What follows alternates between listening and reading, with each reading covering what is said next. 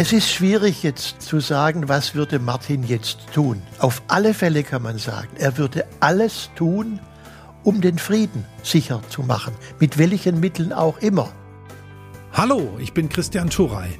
Bei uns bei Alpha und Omega geht es jetzt darum, was Gebhard Fürst, Bischof von Rottenburg-Stuttgart, bewegt, wenn er an den aktuellen Ukraine-Krieg denkt. Er hat sowohl in die Ukraine als auch nach Russland Kontakte und spricht auch über die verschiedenen Religionslandschaften in den Ländern.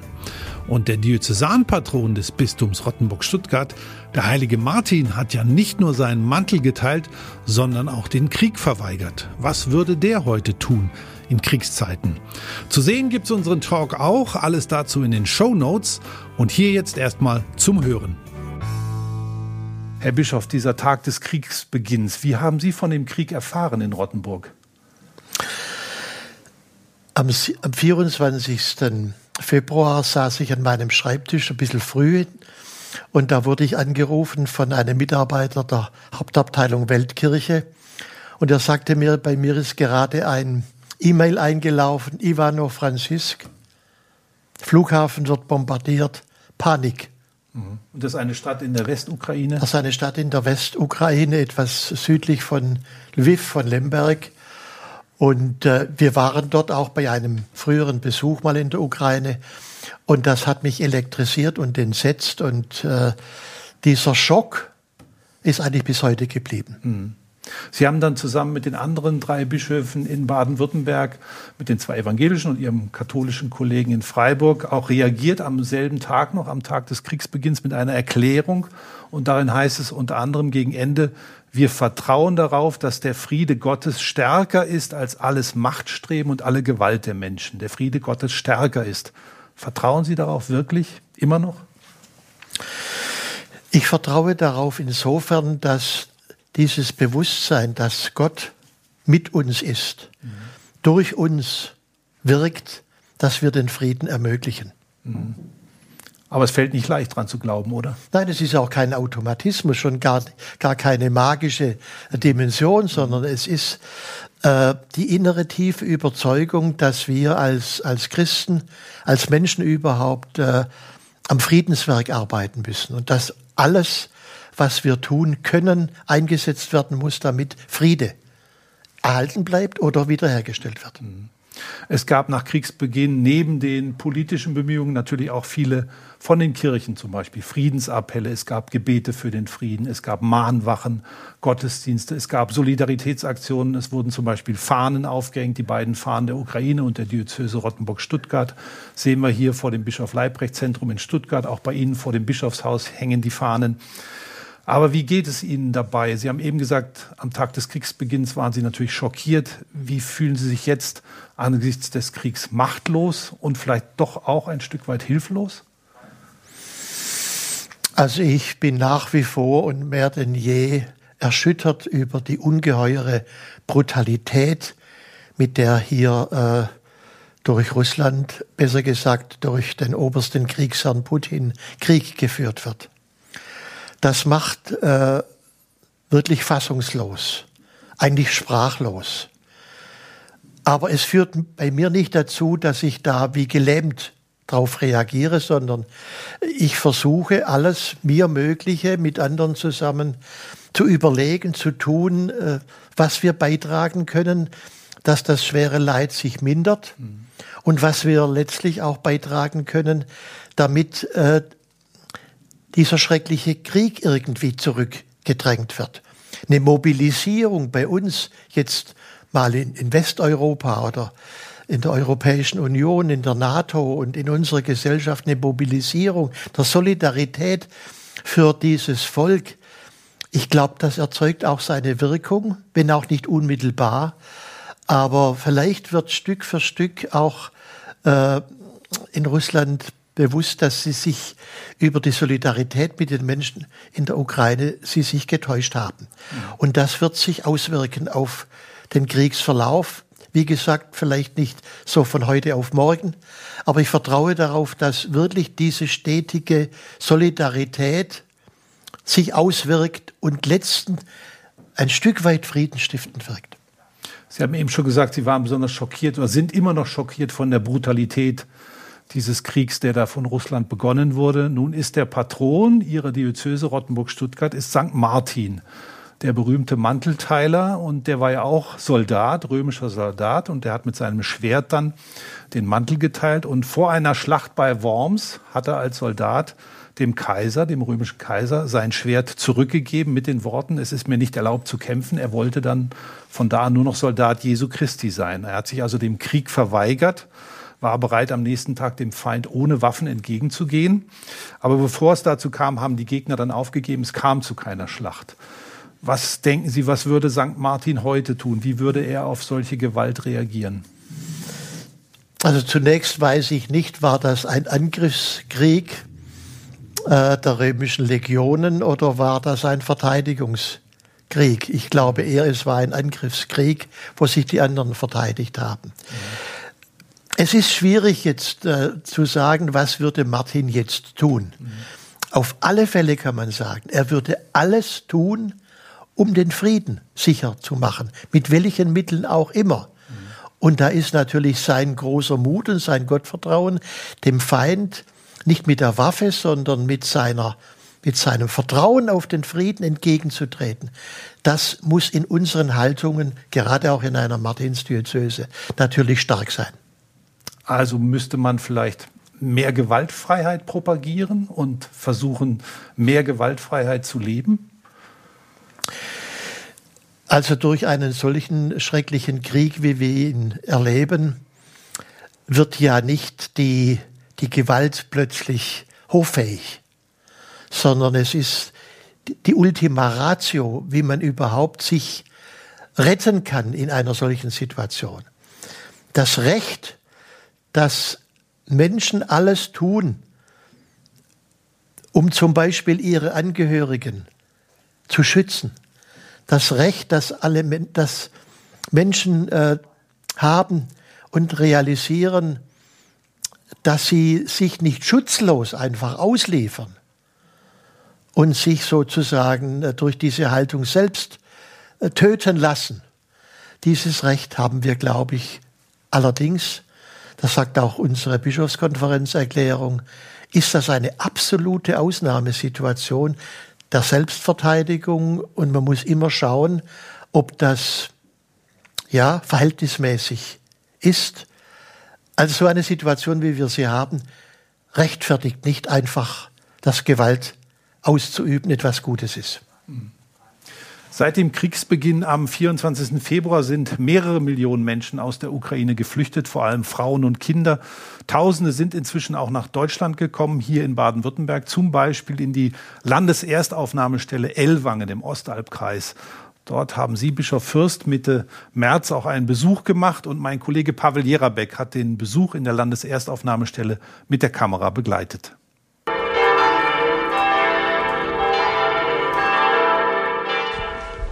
Um Nähe und Solidarität mit den Geflüchteten zu bezeugen und um das Erbarmen Gottes zu erbitten in diesen von Krieg und Leid geprägten Zeiten, hat Bischof Gebhard Fürst einen Friedensgottesdienst auf dem Schönenberg gefeiert. Du liebst die Menschen. Darum schenke ihnen wieder Frieden und Sicherheit durch das Opfer deines Sohnes Jesus Christus. Begrüßen konnte Schönenberg-Pfarrer Pater Martin Leitgöb auch die Stuttgarter Regierungspräsidentin Susanne Bay, Landrat Joachim Bläse und weitere Vertreter von Stadt und Land. Wir Christen glauben an den Frieden, an die Fähigkeit, des Friedens und wir wollen alles dafür tun, dass er wirklich ist. Liebe Schwestern, liebe Brüder, bitten wir Gott, dass er uns die Kraft gibt, den Verfolgten Heimat zu geben, dem vom Krieg bedrohten Frieden zu bringen. Das ist der Auftrag der Christen in der Welt und heute in dieser Zeit in ganz besonderer Weise.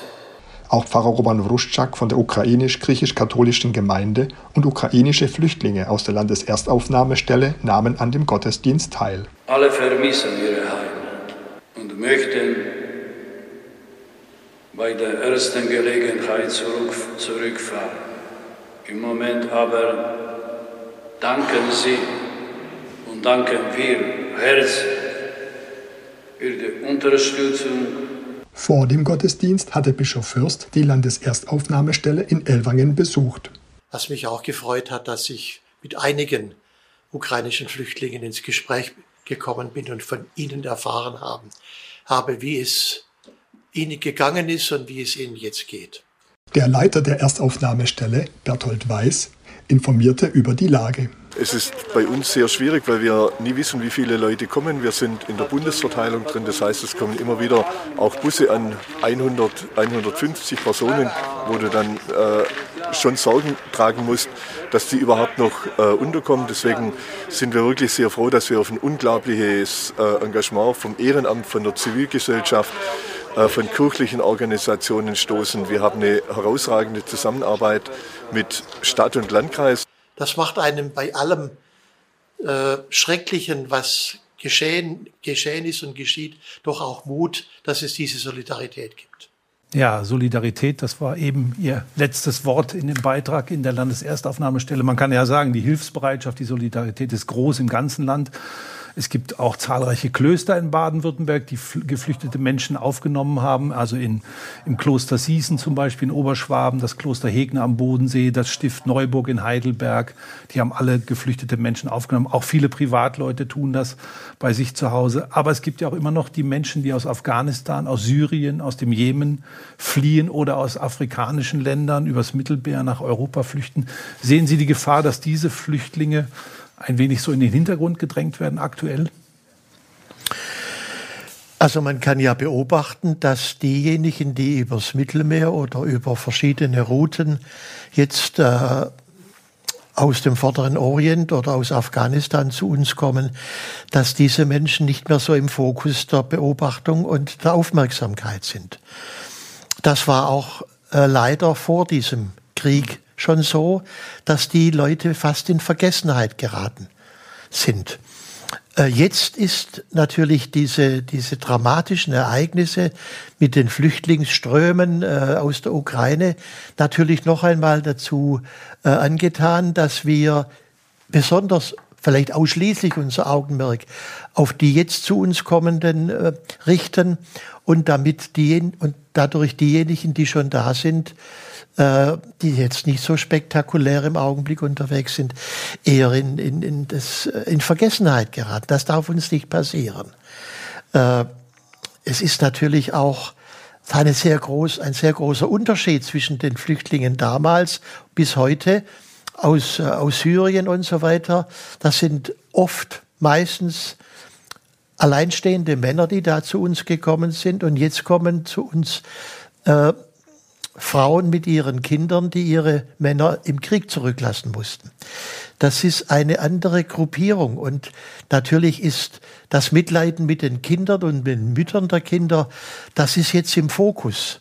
Äh, trotzdem sind alle Menschen Gottes Ebenbilder, haben die gleiche Würde und die gleichen Bedürfnisse, nämlich Heimat zu finden irgendwo und begleitet zu sein, geschützt zu sein und besorgt und umsorgt zu werden. Da müssen wir sehr aufpassen, dass wir da nicht ungerecht werden neben der Unterkunft für Geflüchtete, wie wir es eben besprochen haben, also zum Beispiel auch in den Familienferiendörfern hier in der Diözese Rottenburg-Stuttgart gibt es auch derzeit viele Spendensammelaktionen, mit denen dann Lebensmittel oder Medikamente, Hygieneartikel direkt zum Beispiel an die polnisch-ukrainische Grenze gebracht werden. Es gab von der Aktion Hoffnung aus der Diözese Rottenburg-Stuttgart eine Aktion, da ist man mit so 13 Sprintern, so kleinen Lieferwagen, über ein Wochenende dorthin gefahren. Wir haben mal drei Bilder davon.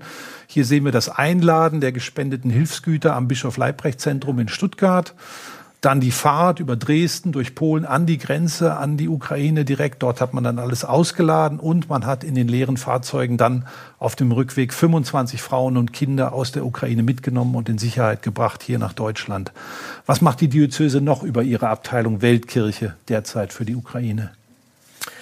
Also wir haben äh, von Anfang an zu vielen Einrichtungen, zu denen wir in der Ukraine Kontakt haben, äh, mit denen Kontakt aufgenommen und haben ihnen auch finanzielle Möglichkeiten äh, gegeben. Wir haben jetzt, wenn ich das sagen darf, eine Million Euro schon gespendet.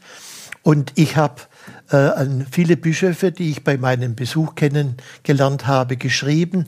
Sie sollen uns, mir mitteilen, was sie wirklich brauchen, ob sie mit Geld oder mit Medikamenten oder mit was auch immer äh, bei uns äh, ankommen möchten, um das zu bekommen.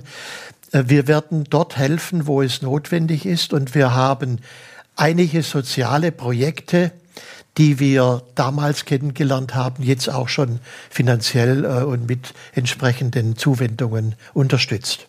Sie haben es eben schon angesprochen, Sie sind vor drei Jahren, 2019, selbst in die Ukraine gereist.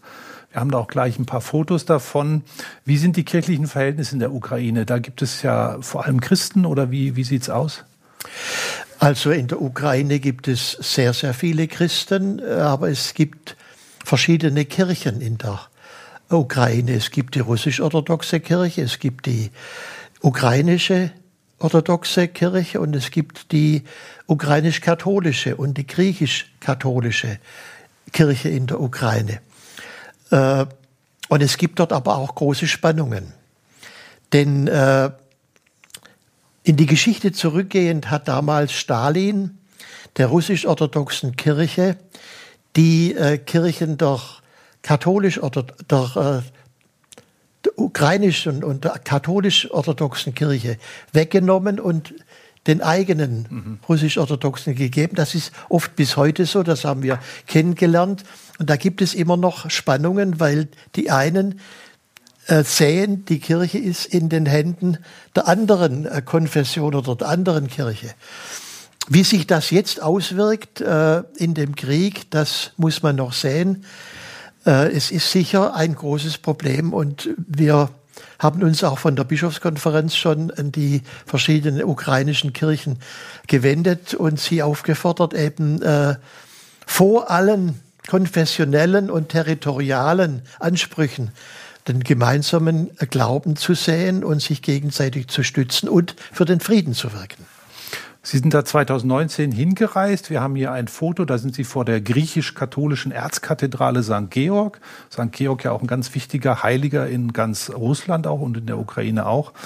Und wir haben auch ein Bild von einem aus der Diözesankurie, da sieht man zwei ehemalige Päpste, links Benedikt den 16. und Johannes Paul II.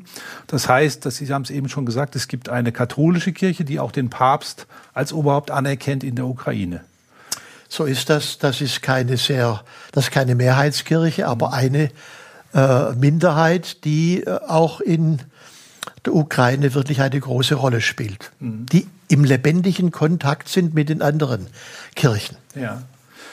Sie haben auch eine ukrainisch-katholische Gemeinde in Odessa besucht, am Schwarzen Meer, sehen wir jetzt hier auch. Und dann waren sie noch in einer Ikonenmalschule. Also Ikonen, denke ich, sind ja auch etwas, was wir mit dem orthodoxen Christentum sofort verbinden.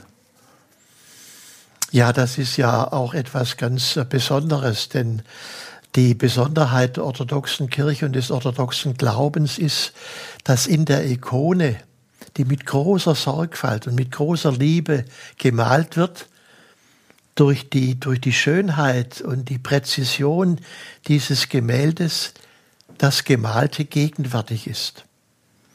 Das, deshalb haben Ikonen eine tiefe äh, Verehrung und das Ikonenmalen ist eine wirklich spirituelle Handlung erster Sorte. Mhm.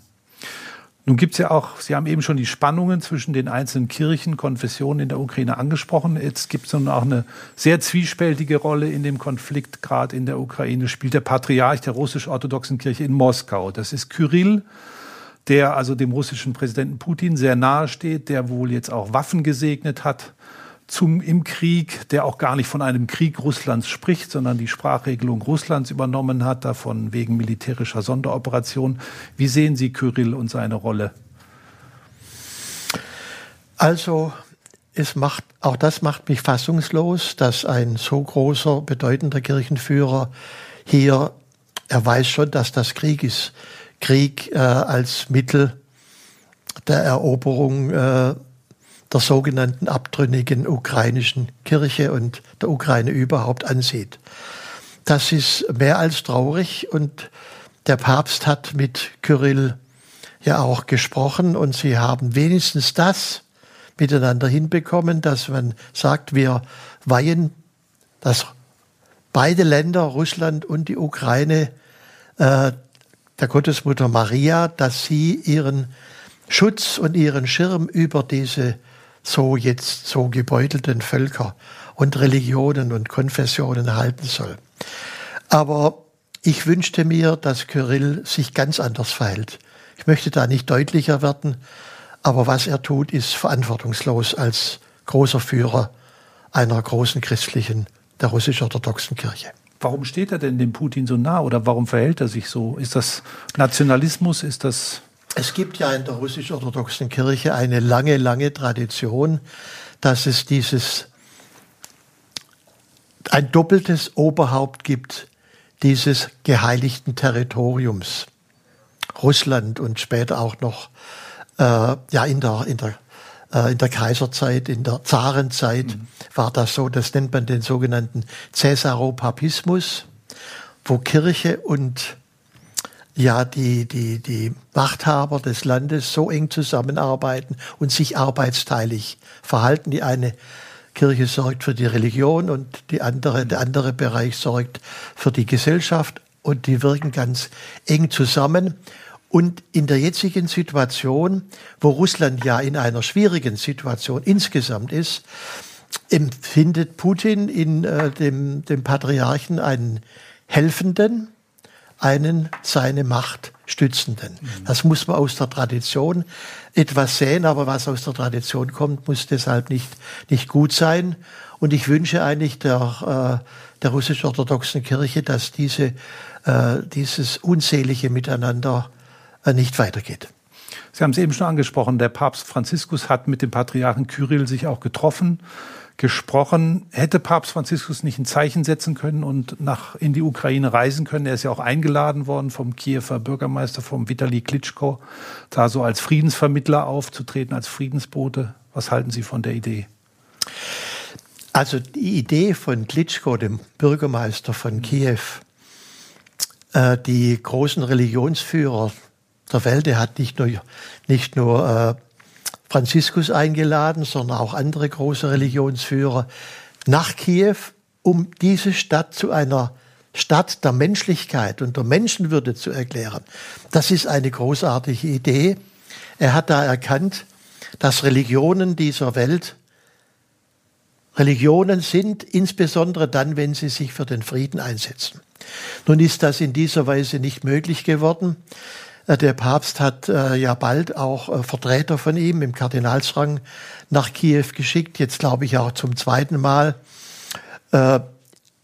Ich gehe mal davon aus, dass er gerne gefahren wäre, trotz seines hohen Alters.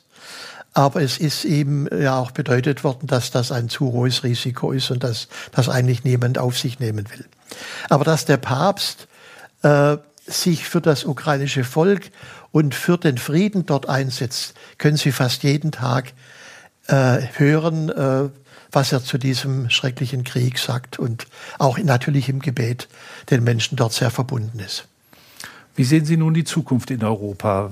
Welchen Dialog soll es noch geben? Welche Kontakte nach Russland? Wie kommen wir da raus aus dieser Gewaltspirale? Das ist eine echt schwierige Frage. Ich bin der Überzeugung, dass es im Augenblick nicht gut wäre, wenn wir Business as usual in den Beziehungen praktizieren würden. Putin muss sehen, dass er hier auf eine Phalanx äh, der Gemeinsamkeit stößt in westlichen Europa, äh, die ihn ja in seiner Rolle festmacht als einen, der diesen Krieg zu verantworten hat und an dem dieser Krieg hängt. Und dann kann man mit so einem Despoten, mit so einem Aggressor nicht einfach so ohne weiteres reden. Äh, deshalb sind vielleicht auch gut gemeinte Kontakte, die es da und dort gibt, äh, hören wir ja und sind vielleicht Zeichen einer letzten Hoffnung, aber erfolgsversprechend sind sie nicht. Ich glaube, dass dieser Aggressor nur starken Widerstand äh, und starke Zeichen, wirksame Zeichen versteht, die sich gegen diese Mas Maschinerie des Krieges ganz klar äh, ausspricht und dagegen etwas tut. Wie man dann aus dieser Situation des puren Gegeneinanders wieder rausfinden will, das ist eine schwierige Sache. Ich höre jetzt, dass es auch Partnerstädte gibt, die ihre Partnerschaft noch aufrechterhalten und nicht ablehnen. Äh, vielleicht kann auf diesen Kontakten jetzt auf einer anderen Ebene zwischen Menschen vielleicht wieder Anknüpfungspunkte geben, sich wieder miteinander anzunähern. Aber Haben Sie selber Kontakte auch nach Russland? Könnten Sie da auch was beitragen und aktivieren? Ich habe sehr, sehr intensive Kontakte nach Russland. Bis hinein in höchste Kreise, insbesondere der Literatur, der Kulturträger und so weiter. Ich habe aus meiner Akademiezeit äh, mit einem äh, Paar äh, in Moskau selber eine Akademie für Zivilgesellschaft mitbegründet.